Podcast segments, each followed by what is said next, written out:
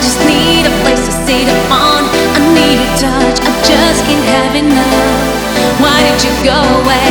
Why did you go away? I've been looking out for someone that can replace you, but I can't find out anyone.